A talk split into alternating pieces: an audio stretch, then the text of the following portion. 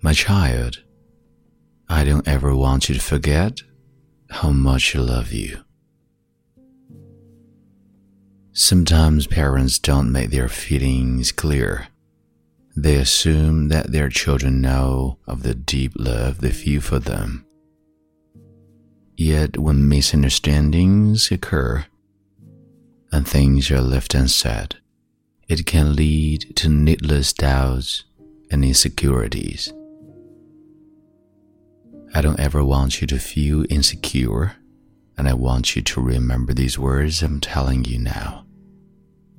Because they will always be current and never changing. You are the greatest thing that ever happened to me. There's nothing I'd rather see than your smile, and nothing I'd rather hear than your laughter. I'm proud of the person you have become and no matter what happens in your life, I have confidence in your ability to make the right choices. I love you.